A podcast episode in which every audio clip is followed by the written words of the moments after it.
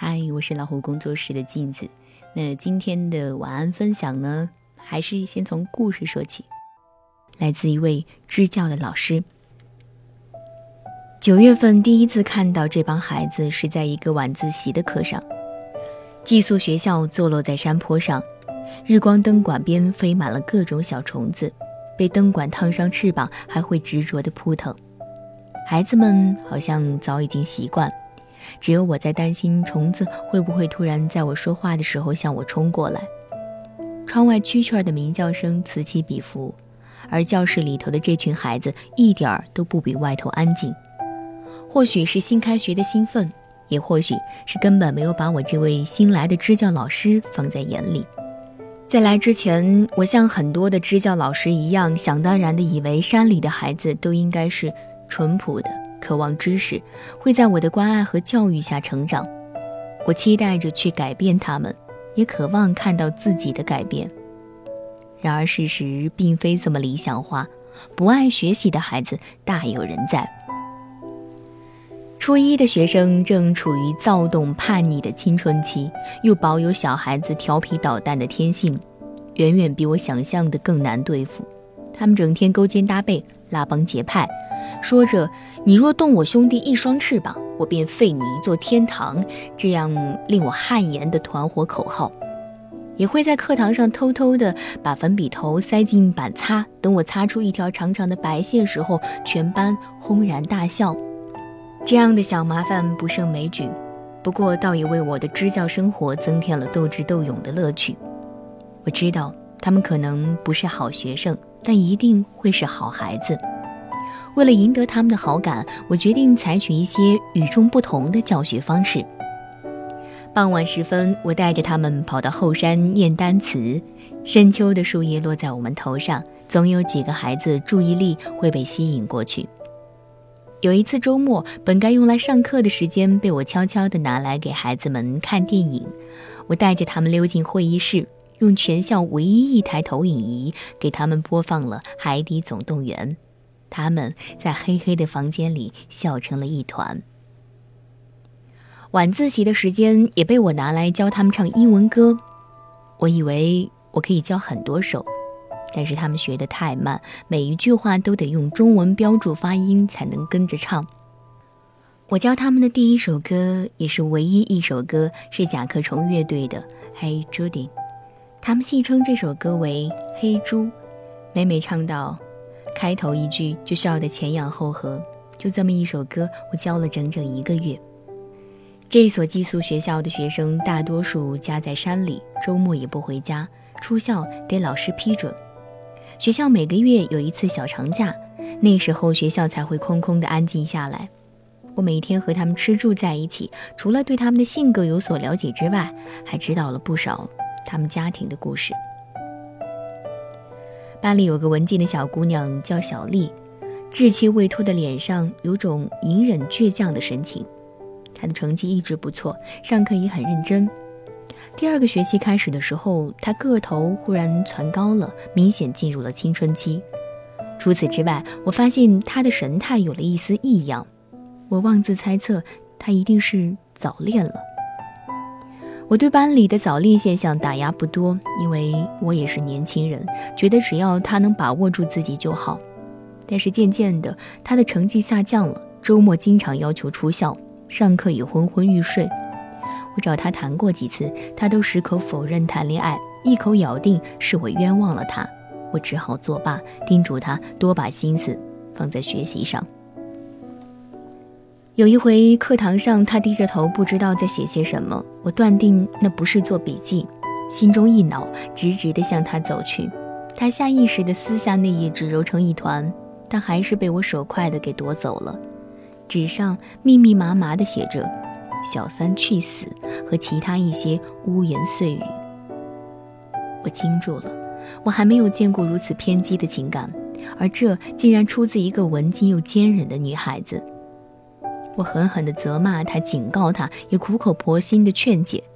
他紧闭着嘴，眼里满是泪花，皱巴巴的纸被他局促地抚平，上面的字眼已经烂泥般不可辨认，但他没有做出一丁点的改变，成绩直线下滑，还交了一群最让老师头疼的朋友。直到有一天节日小长假，家长到学校来接孩子，我见到了小丽的父亲。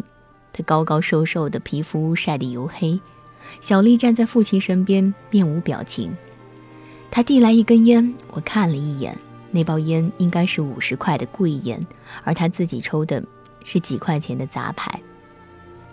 他说：“老师，对不住了，最近家里有些事儿，没来操心孩子的事情，劳烦您多管教管教。”我问：“家里出了什么事儿？”他父亲神色略有尴尬，但还是如实的告诉了我：“嗯，我我我和孩子他妈妈离婚，又重新找了个伴儿。”听完他父亲的话，我久久沉默不语。我知道小丽的母亲常年在外做保姆，父亲则在山里种田，长久的分居和这个新出现的伴儿，想必就是离婚的原因。我这时才反应过来，那些愤恨的小三去死，对小丽来说意味着什么？在这个封闭的学校里，家庭的矛盾像一团飘散不去的积雨云，长时间的分离阻隔了阳光。所有的孤独和恐惧都留给孩子们自己来承受。坐在第一排有一个小个子的男孩，叫小灯。上课的时候，他总是端端正正地坐在座位上。下课虽然活泼，但是从不胡闹。如果不小心碰到别人，他总会大大方方地道歉。他长得很像小时候的我，所以我总是格外的关照他。每次他遇见我，也总会笑着说：“老师好。”小灯在我看来就是个简单快乐的小男孩，但是我发现他从来不回家，即使是小长假，大家都走光了，他还是留在学校。没有人了，他就自己在山坡上看看书，或者是在坑洼不平的球场上扔扔篮球，孤零零的。直到第一学期结束时，我发现他还是没有回过家。我看了看他的档案，觉得很奇怪，他并不是孤儿啊。直到过年后开学的第一天，小灯的父亲送他来学校，我才第一次见到了他的家长。办完入学的手续，我的工作也忙完了，发现这位父亲在等我，执意要请我吃饭。我不好推脱，便和他们一起去县城的饭馆吃饭。饭桌上，一向眉眼笑盈盈的小灯却一声不吭。我以为是因为跟老师吃饭会紧张，所以一直给他夹菜，让他多吃点儿。他也很听话的埋头吃，他父亲给我递烟，我虽然不抽烟，但还是收下了。他爸爸说：“老师吃完饭我就要走了，孩子还得麻烦你带回学校。”他还说了一大堆让我多关照、多监督、多教育的客套话。我问他的父亲在哪儿工作，他说在北方的大城市。我又问他多久回来一次，他说一年就回来这么一个礼拜。短短的过个年，看一眼孩子，在老师这儿给孩子存点生活费，说着往我的手里塞了一把钞票。我问他的父亲说：“您在外工作，那孩子母亲总在家吧？或者爷爷奶奶之类的老人，为什么小灯放假都不回家呢？”这样的话刚问出口，我就后悔了。小灯的父亲像被我审问的学生一般，如实讲述了家里的情况。他在外打工，和别的女人好了。小灯母亲知道后，扔下家走了，不知下落。已经三年。简单的几句话让我噎得说不出话来。吃完饭，小灯的爸爸去赶了最后一班开出县城的大巴车。小灯站在我的身边，看着他父亲的背影在渐渐暗的夜色里模糊。一年就回来七天，留下一笔钱，然后。再等下一个一年。小灯的个头才及我的腰，我摸了摸他的发旋，却发现他在微微发抖。我俯身去看他，他的眼睛里全是泪水，正一声不响地往下掉。我拉起他的手，走回学校。初一的孩子已经开始封闭自己的内心。小灯虽然沉默，但乖巧懂事，不至于让人太操心。而小陈。却让我无比头疼，至今都不敢多回忆。小陈从来不把心思放在学习上，老师对他的要求就是守规矩就好。快到清明节的时候，他偷了初三学生的手机，翻墙出去卖了二十块钱。事发后被初三学生抓住，闹到了校长办公室。我电话通知家长来学校处理。说话的时候，我已经尽量的语气和缓，但似乎所有家长都惧怕接到来自学校的电话。小陈的父亲听到我说让他来一趟学校，电话那头便立刻附和说：“好好好，马上就来。老师您别生气。”即使是从电话里听到，我也有一些不忍。一个比我年长的男人在向我表示歉意。我等了三个多小时，小陈的父亲终于满头大汗地跑进来。我问他怎么这么久，他说：“这个点没有大巴车了，我是跑过来的。”我看了一眼他的鞋，薄薄的底儿，三个小时的山路，踩到那些石子，铁定钻心的疼。我心里一阵苦涩，早知道来一趟这么不容易，我就不叫他了。最后的结果是让小陈赔两百块钱。小陈父亲一面低眉顺眼的向我赔罪道歉，一边从口袋里掏出了一只塑料袋，五块、十块的往外凑钱。很不放心的数了好几遍，才颤抖抖的把钱递给了校长。他转向小陈，气愤的斥责了他。而小陈只是站在旁边一动不动，神思恍惚的样子，好像什么也没有听见。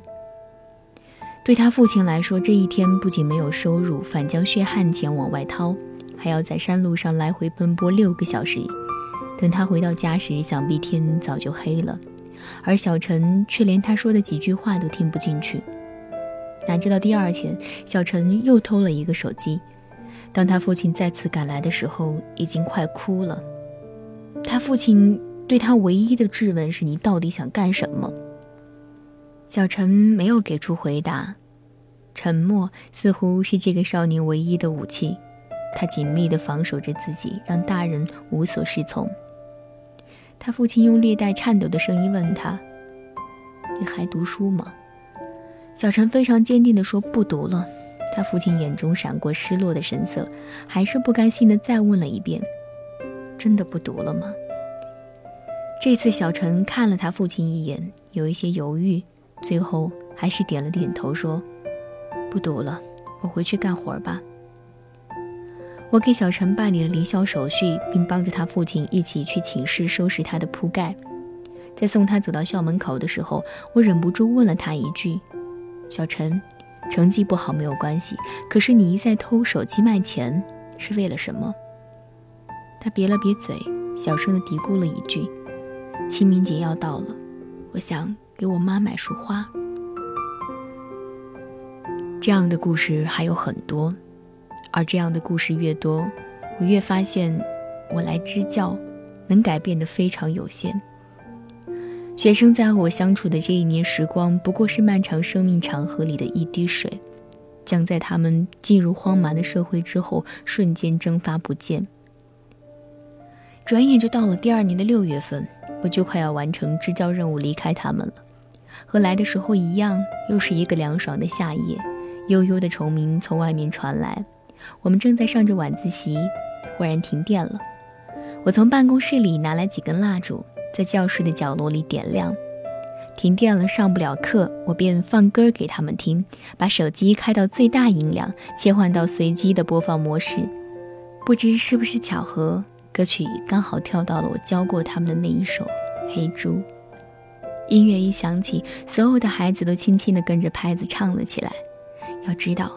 这首歌是我刚开学的时候教他们的，现在都已经过去大半年了。平时记一个单词都困难的他们，竟然还记得这首歌。也许很多很多年以后，只有少数几个念了高中或者是念了大学的孩子，才会在某一天突然发现黑猪的秘密是，在这个充满艰辛和磨难的世界里，Don't be afraid。Hey Jude, don't make it bad. Take a sad song and make it better. Remember to let her into your heart, then you can start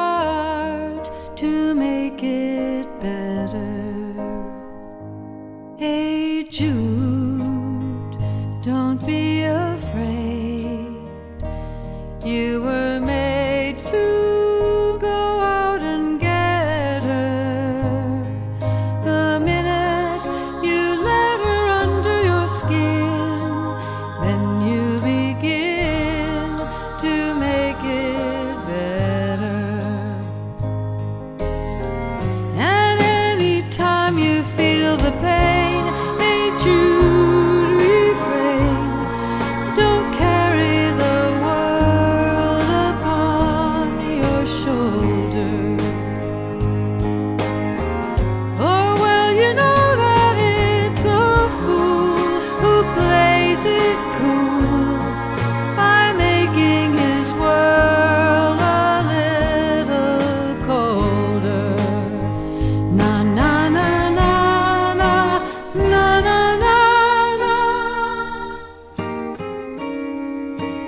hate you.